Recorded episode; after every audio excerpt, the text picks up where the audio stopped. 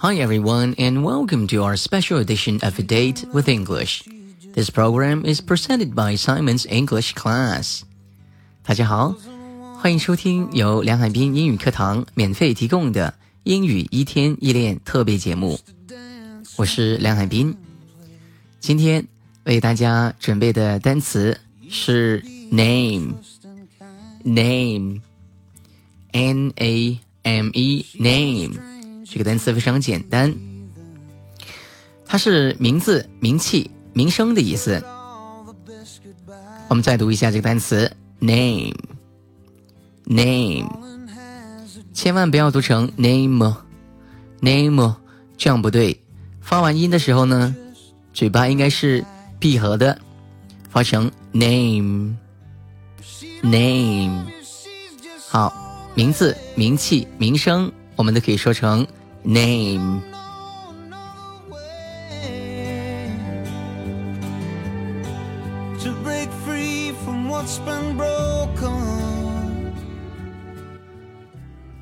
你叫什么名字？这句话我相信大家都会读了。都会说了，我们再练习一遍。What's your name? What's your name? What's your name? 你叫什么名字？非常简单。 来，再读一遍。What's your name? 正常语速。What's your name? What's your name? My name's Simon. What's your name? My name's Simon. 就可以这样说，非常简单。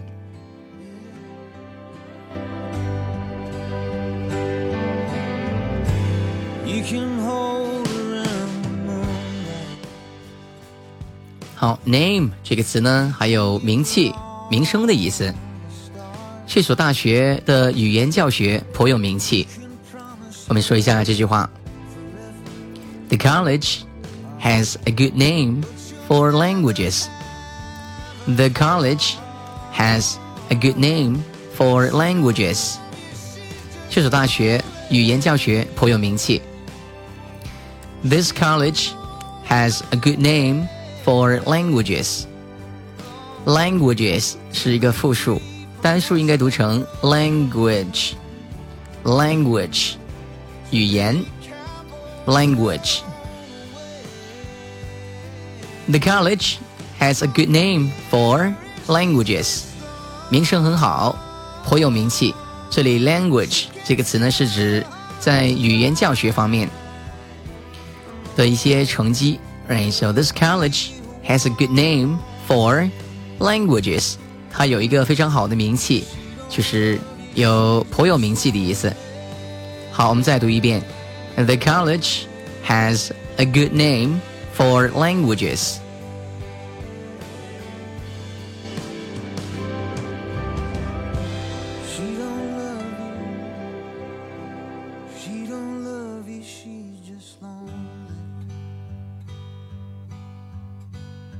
wasn't once upon 好，下面我们看一个习惯用语。有时候我们会说到一句话，他点名叫你，点名叫某人，可以这样说：She asked for you by name.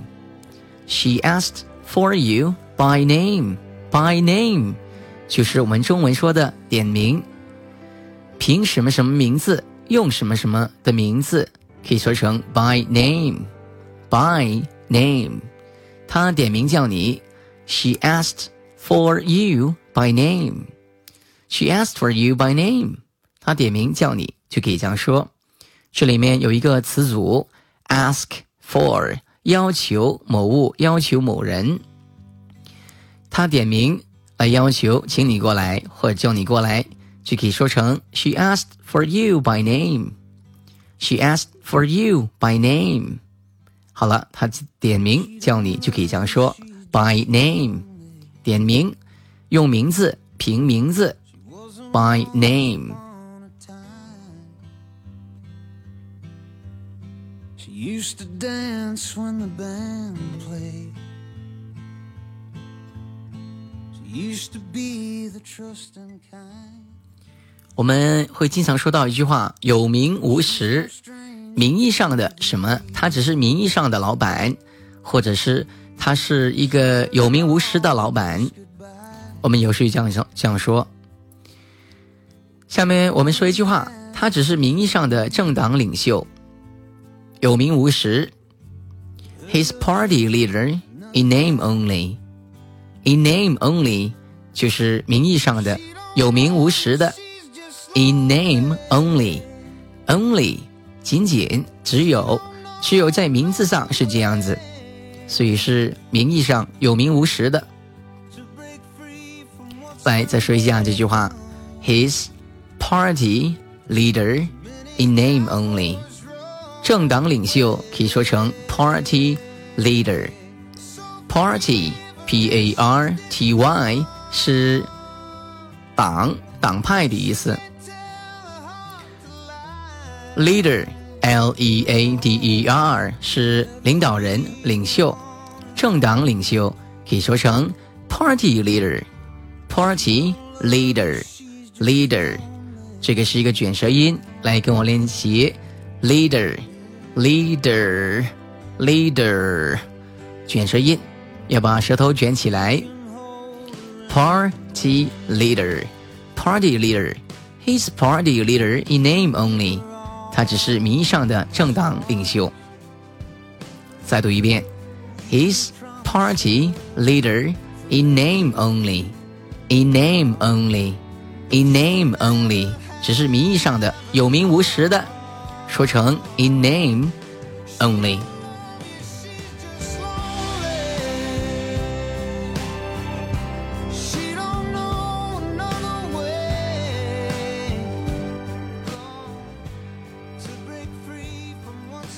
他的名声很差，不要相信他。名声很差，英文可以说成。Somebody's name is mud. Somebody's name is mud. Mud, M-U-D 是污泥、烂泥的意思。某人的名字就好像是污泥一样的肮脏，是指他的名声很差。好了，刚才那句话，他的名声很差，不要相信他。His name is mud. Don't believe him. Don't believe him because his name is mud. 因为他的名声很差，所以不要相信他。来，我们再练习一遍。His name is Mud. Don't believe him. His name is Mud. Don't believe him. 来，跟着我读，我们一起练习三遍，用正常的语速来说这句话。His name is Mud. Don't believe him. His name is Mud. Don't believe him. His name is Mud. Don't believe him. 慢速再读一遍。his name is Mud. Don't believe him. Believe 这个词要注意，放慢的时候可以说成 believe，正常语速变成 believe, believe, believe，慢速 believe, believe，两个发音都可以，就看当时自己说话的语速， 选择不同的发音。来，再练习一遍。His name is Mud. Don't believe him. 他的名声很差，不要相信他。好了，somebody's name is mud，是指某人的名声很差的意思。somebody's name is mud，某人的名字是像污泥一样的肮脏，所以说他的名声很差。somebody's name is mud。She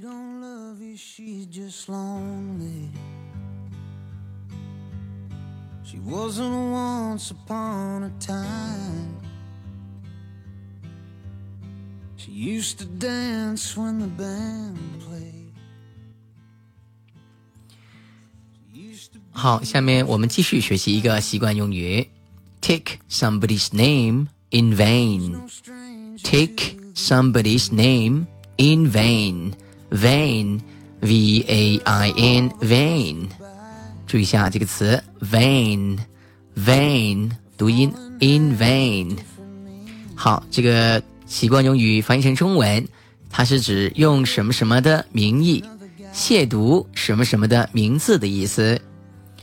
比如说，你又在滥用我的名义了吧？这个是指之前的某个时间开始到现在为止，你一直用我的名字一直在滥用我的名字，我们用现在完成时，现在完成进行时。Have you been taking my name in vain again? Have you been taking my name in vain again? 你又在滥用我的名义了吧？Have you been taking my name in vain again? 讲话的时候，我们也可以选择用比较像责怪的语气。我们试一下。Hey, have you been taking my name in vain again? 像好像是怪责、骂他的，有这样的一些语气。Right, so uh, let's say it again. Have you been taking my name in vain again? 你又在滥用我的名义了吧？OK，再念一遍。Have you been taking my name in vain again? Have you been taking my name again in vain again? OK，好， 这个是 take somebody's name in vain，用什么什么的名义亵渎什么什么的名字，take somebody's name in vain。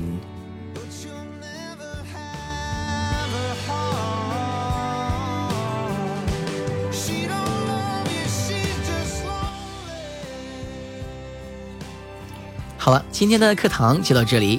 如果你想学习更多精彩的英语课程，请关注“英语一天一练”微信公众号。关注“英语一天一练”微信公众号，记住是“英语一天一练”微信公众号。Now, thank you very much for listening to our program. This is your personal English coach, Simon, with Simon Education. Bye for now. I'll see you next time.